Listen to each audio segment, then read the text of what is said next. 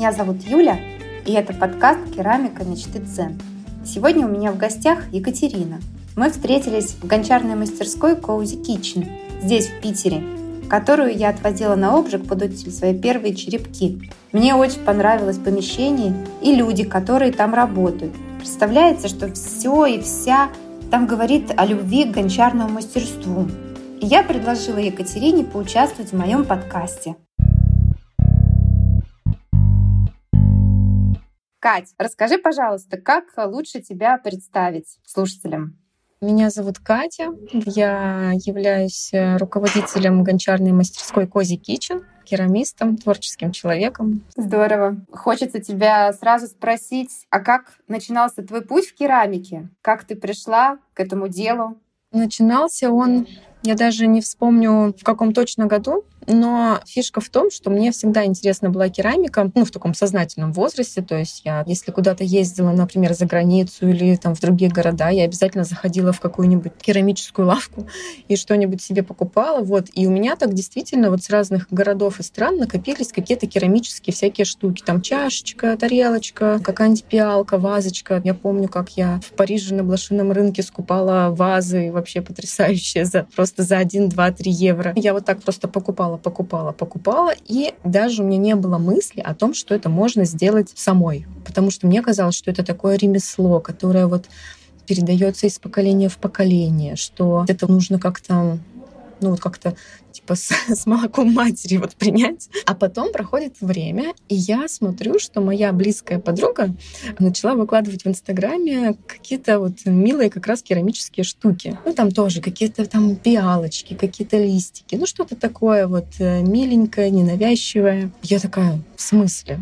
это что, можно самим, что ли, делать? И как раз э, в этот момент, когда вот она начала это выкладывать, мне просто попадается реклама колокола в Инстаграме. Я такая, так вот же, вот же, значит, можно сейчас взять и сделать. Я записалась э, на мастер-класс. Это был лист Монстеры, такой знаменитый мастер-класс для всех. И я пошла туда с подружкой. Так и начался мой путь в керамике. Слушай, это очень здорово, потому что мне очень откликается твоя история пришла я к керамике вот именно тоже так, что поняла, что... Покупая. Да, да, мне действительно просто нравятся вот вещи эти. И я отовсюду, вот где я не бывала, я привозила чашки. Именно ручная работа. И действительно это такие уютные вещи, без которых ты прям не представляешь себя. Да, вот они действительно уютные. Я сейчас еще вспоминаю о том, что я и в Питере ходила на всякие вот эти маркеты, в которых, собственно, сейчас, например, сама начала участвовать. Вот, но тогда я тоже ходила и думала, господи, ну как невероятно красиво, как, ну то есть это какой-то супер талант. Ну то есть я тоже ходила, так думаю, господи, ну прям просто мега круто. А потом спустя вот сколько-то лет э, сама начала, да, заниматься, и вот и сама в таком маркете не так давно участвовала. Здорово. От чего ты больше всего кайфа получаешь, когда делаешь сама вещи керамические? Ну, например, сейчас у меня, конечно, не так много времени, чтобы вот э, заниматься там лепкой. И кайф я получаю именно от того, когда я сделаю что-то сложное, да, там какую-то вот э, большую вазу, на которую я там потратила там два дня или три дня, допустим или всю ночь. И вот ты видишь вот этот результат, что вот ты сделал такую как бы сложную большую вещь, она тебе нравится, то я вот и получаю от этого удовольствие. То есть не могу сказать, что я получаю удовольствие от какого-то самого прям вот процесса. Там, как многие говорят, что там глина — это медитация. Ну, то есть, да, когда, например, я леплю, то я полностью погружаюсь в процесс. Я там ну, не захожу в Инстаграм, например, ничего посмотреть, не отвлекаюсь ни на что. Да, я леплю, леплю, леплю. Ну, я не скажу, что я в какой-то медитации пребываю. Нет, и у меня там бывает, что я там тут спасаю, тут запихиваю какие-нибудь пакеты, тут что-то где-то держу. Часто это бывает такое и нервное состояние, поэтому когда ты уже видишь результат, то вот тогда становится хорошо, круто, и ты понимаешь, что все не зря. Осязаемый результат. Это очень классно. Да, да, да. Ты его видишь, и он нравится другим, и тебе, и это прямо замечательно. Всегда от этого просто эндорфины угу. прут, наверное. Совершенно. Да, да, да. Потрясающе. Угу. Получается, что есть э, две стороны медали всегда, да, есть э, что-то кайфовое, и есть что-то, что может быть, не очень нравится, да, или наоборот, какое-то препятствие, да, вот на вот этом вот пути к получению вот этого последнего итогового результата, какая-то основная боль, да, как я говорю, например, всем своим клиентам, которые приходят нам в мастерскую, я говорю, ну, вы знаете, что в керамике очень многое может пойти не так, даже от тебя не зависящее, да. Что касается именно там лепки, у меня были случаи, когда я там лепила огромную вазу, и ночью она взяла и упала. Ты не можешь к этому быть готов, ты не можешь проконтролировать какие-то моменты и просто приходится потом принимать.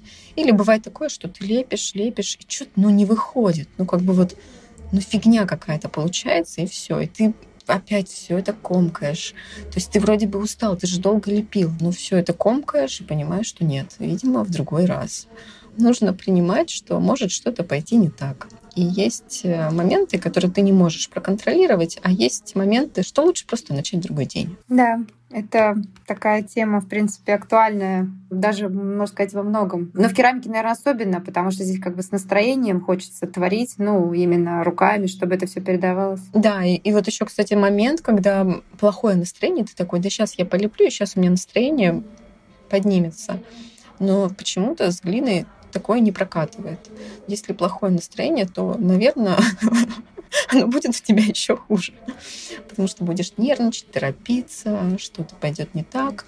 Да, глина любит хорошее настроение. Уж не знаю, как так получается, но это действительно так. Проверено несколько раз на себе, на своих коллегах. Но глина спешки не любит, я так понимаю. Да, это точно. То есть тут про осознанность какую-то, наверное, можно даже говорить. Модное слово, конечно, но как-то продумываешь, угу. когда не в гонке вкладываешь душу. Ну, конечно, бывает по-разному. Ну, может быть, если какие-то есть э, там заказ или еще что-то, да, и уже нужно. Хорошо, а в таких ситуациях тогда как быть? Как настроиться? Какие у тебя, может быть, есть э, свои какие-то советы? Нет как такового совета, да, когда там нужно что-то срочно скорее сделать. А я сама как бы, ну, там, сталкиваюсь периодически с тем, что мне надо быстро, быстро, быстро здесь, здесь и здесь. Еще вот этот момент, что мне хочется скорее закончить, чтобы посмотреть результат. И вот это вот скорее, то есть ты торопишься, но я просто, во-первых, себя сама как бы останавливаю, во-вторых, не знаю, это еще тоже зависит от такого как профессионализма. То есть, когда ты профессионал, хоть я там не считаю себя каким-то суперпрофессионалом, но все-таки там уже есть какой-то наработанный опыт, то тебя это меньше коснется, чем вот если бы там я совсем-совсем только начинала и торопилась бы, и вот бы у меня все из рук падало. А когда ты уже ну, с опытом, да, то в принципе, ты можешь отслеживать э, состояние. Ну, то есть э, следить э, за своим внутренним э, состоянием, да, таким каким-то, не торопить. Мне кажется, что вот здесь еще, конечно, очень вот это вот все внешнее влияет. Я имею в виду, что гонка какая-то, да, когда ты заходишь в Инстаграм и видишь огромное количество работ других людей, у тебя в голове такой образ гигантского какого-то супер-мега мастера, который может сделать все что угодно своими руками. И ты такой думаешь, вот, э, а я так долго сейчас делаю эту чашку. И я сама, когда вот тоже делаю, думаю, надо же столько труда получается в любой мисочке, э, в любой тарелочке. И здесь вот именно важно как-то продумать и остановиться для себя, свою вот эту вот волну найти. И даже если это, например, кажется в голове, что, может быть, не очень быстро, на самом деле это, может, действительно быстро, с опытом быстрее получается же, наверное, все-таки навык приходит. Понятно. Ну, наверное, да, действительно, вот именно поймать свою какую-то волну. Но ты поймала свою волну и настолько увлеклась и делаешь классные вещи, причем уже в своей студии не все люди, которые выбирают керамику как хобби, потом имеют возможность перерастить это прямо в бизнес, собственно, дело жизни и основное. И это, конечно, здорово. Может быть, ты немножко тогда расскажешь про то, как так случилось, да, что ты не только нашла хобби, но и создала компанию, гончарную мастерскую. Ну да, тут только нужно сделать такую ремарку, что все-таки у меня мастерская не мастерская производства, не творческая просто мастерская, где я леплю и продаю, да, там вазы, например. Она называется гончарная мастерская, но на самом деле название мы выбрали просто по созвучию. Но вообще мы специализируемся именно на проведении мастер-классов, э, курсов. То есть это такой обучающий досуговый контент. Не могу сказать как-то однозначно, как я к этому пришла, потому что ну, все-таки это тоже такой процесс. Это там как-то случилось не по щелчку. Я сначала вот ходила на мастер-класс, потом я закончила курсы и продолжала заниматься дома керамикой, да, и действительно она стала таким большим моим хобби. Я буквально сразу же, причем дома, начала проводить мастер-классы для своих друзей, друзей друзей. И ко мне все ходили, приходили. Был такой еще момент, что мне просто не нравилась моя работа основная, ну, вот, э, где я работала.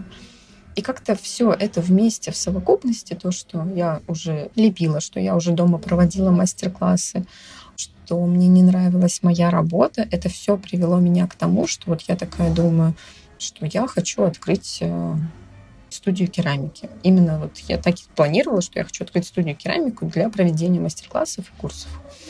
И опять же начала к этому готовиться, то есть начала ну, просто составлять сначала там бизнес-план, просто сначала накидать в тетрадки буквально там какие-то первые расчеты, что-то где-то поузнавать, э, прочитать. Сколько, наверное, я года полтора к этому готовилась, к этому шла, я копила деньги. И получается, вот в октябре прошлого года, в октябре 2020 я открыла мастерскую. Да, ну понятно, что это достаточно длительный процесс такой какого-то созревания, что ли, да, когда ты собираешь информацию, готовишься морально, готовишься денежно. И, в принципе, решиться на такой шаг э, тоже это отдельная подготовка нужна, мне кажется, да? Как э, говорят там всякие разные умные коучи, да, что тут важно не только там прочитать даже книжку, но осознать и более того применять. Да, поэтому Тут, конечно, это все очень долгоиграющий. Мозг вроде как кажется, что все быстро, а на самом деле какое-то время требуется. Да, это не быстро, и как бы нужно действительно, чтобы и мозг привык к этой мысли. Не знаю, как у других, конечно, но мне кажется, что бизнес, он не делается от каких-то просто эмоций. То есть это должен быть такой холодный расчет. Ты действительно должен все просчитать, взвесить, опять же, там прикинуть варианты, что если ничего не выйдет, что я буду делать? У меня на каждый случай был вариант. А как, интересно, вот реакция окружения? Ты как-то рассказывала о том, что ты собираешься, или это все было исключительно как бы самостоятельно, сама ты вот? Я рассказывала об этом, ну, то есть своему молодому человеку, ну, сейчас тоже мужу ну, своим друзьям близким. У меня подруга близкая. Это же все супер страшно. Я изначально ей предложила, говорю, давай вместе, потому что когда, когда ты вместе с кем-то, то тебе не так страшно. Но это такой, конечно, обман, иллюзия. Как-то мы с ней так сначала договорились, а потом э, определенные обстоятельства так сложились, что в итоге я одна открывала в мастерскую и абсолютно ни о чем не жалею, и у нас как бы все хорошие отношения с моей подругой. Но фишка в том, что вот знала, получается, она, а мой муж, ну и, возможно, еще там кто-то из друзей, но так, не, уже не без подробностей. Ну и они меня, в принципе, поддерживали, удивлялись, ну и помогали потом, да, ремонт все вместе делали и так далее. А какого-то такого вот, ну, не отторжения, наверное, а знаешь, вот какое-то снисхождение, что ли, ну, когда все там говорят, что не то, что поддержка даже, а наоборот, там даже зачем там тебе это надо, там, или еще что-нибудь вот такое вот. Был кто-то такой? Я в этом плане была достаточно уже умна к тому времени. Я понимала, кому стоит говорить, а кому не стоит. Поэтому я говорила только тем людям, которые я знала, что меня поддержат. То есть это просто вот уже было мое как бы знание моих э, близких людей. Мудрость не пропьешь. Да, мудрость не пропьешь, да. Вот поэтому, да, там моя мама, например, она совершенно не знала, что я вообще делаю. Я ей там об этом сказала только уже когда открылась мастерская, и мы уже там провели там сколько-то мастер-классов. Ну, это вообще очень здорово. Я смотрю, что просто ты очень такой коммуникабельный, контактный человек, и, собственно, на этом у тебя, наверное, практически весь бизнес сейчас и построен даже, да? Как раз-таки вот обучение, какие-то... Ой, спасибо. Это прям комплимент. Сказала то, что подумала. Потому что действительно, если имеешь дело с именно обучением, и даже ивенты вы там проводите какие-то, мастер-классы. Без коммуникабельности, мне кажется, далеко не уедешь. То есть люди разные, и ну, это да. всем как-то все нужно свое, индивидуальный подход, поэтому это очень хорошее качество. Это да. Коммуникабельность — это вообще самый, я считаю, важный навык э, вообще в жизни. Это точно.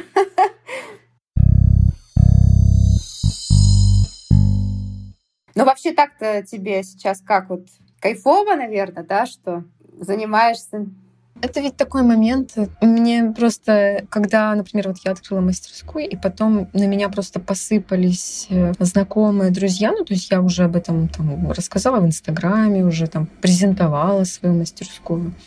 И потом на меня посыпались вот эти вопросы. Ты счастлива? Как ты себя ощущаешь?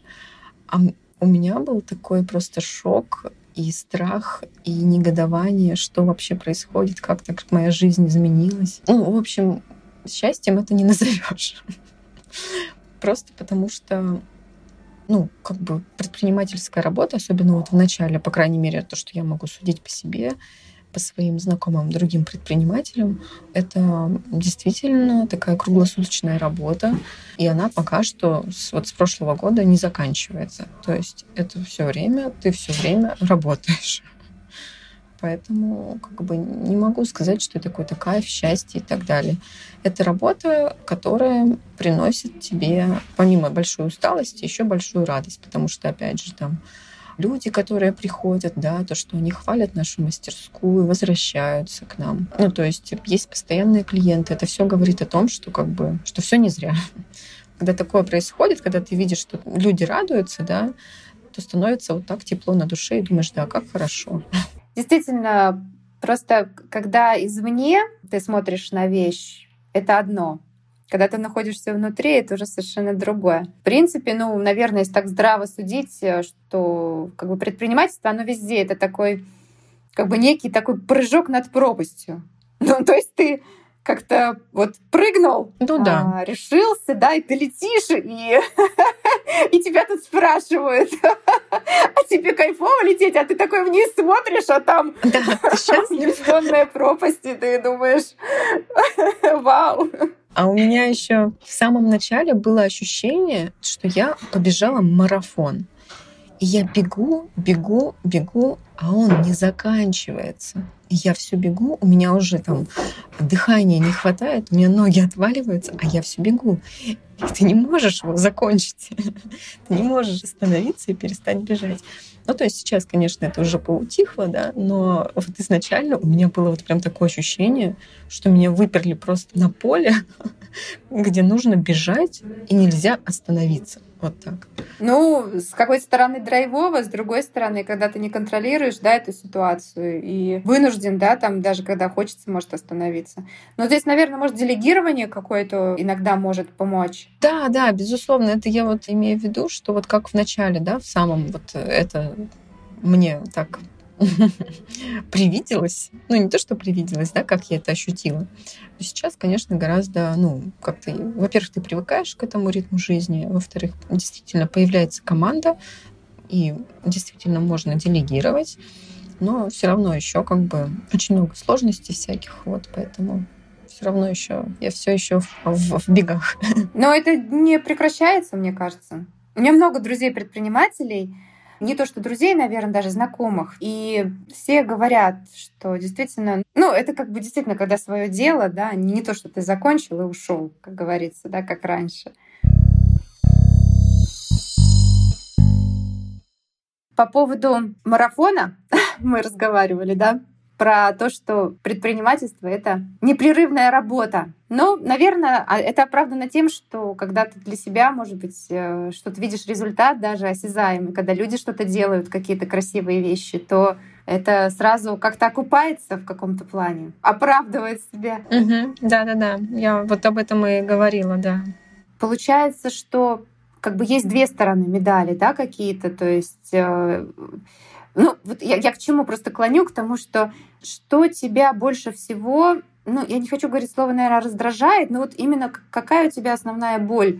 Вот именно при организации приведений гончарного бизнеса? Тут можно даже слово гончарного убрать, потому что самое, наверное, сложное, ну, наверное, все-таки вот это создать команду, и вот это именно взаимоотношения как бы в команде, они очень важны, чтобы они были здоровыми.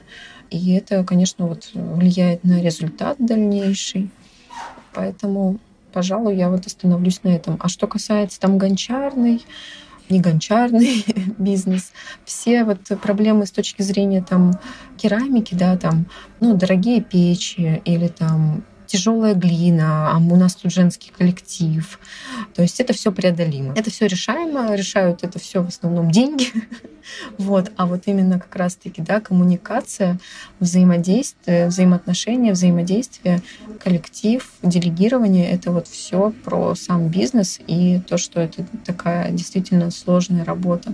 Ну да, то есть э, и здесь именно про бизнес. А у тебя прямо с самого начала были какие-то партнеры? Ты же вроде говорила, что ты как-то сама начинала вначале. Или уже ты с кем-то кого-то нанимала сразу? Изначально, да, я нашла девочку мастера. Ну, то есть, э, так как э, я не владею гончарным кругом так, чтобы вот э, преподавать, она преподавала гончарный круг.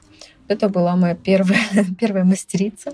Мы хорошо с ней работали, но она очень далеко жила и в итоге уволилась.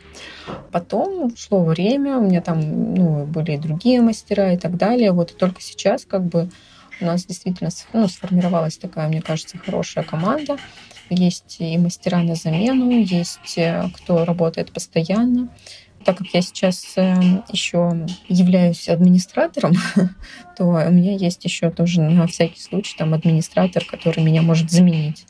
Так что сейчас вот уже как бы команда такая, ну, ощутимая, нежели это было в самом начале. То есть получается, что все таки здесь, вот особенно когда мастерская, когда обучающая, важно, да, именно люди, которые с тобой все это mm-hmm. организует, с которыми ты бок о бок каждый день. Но это, наверное, действительно везде важно. Но в гончарке люди какие-то особенные, честно, вот.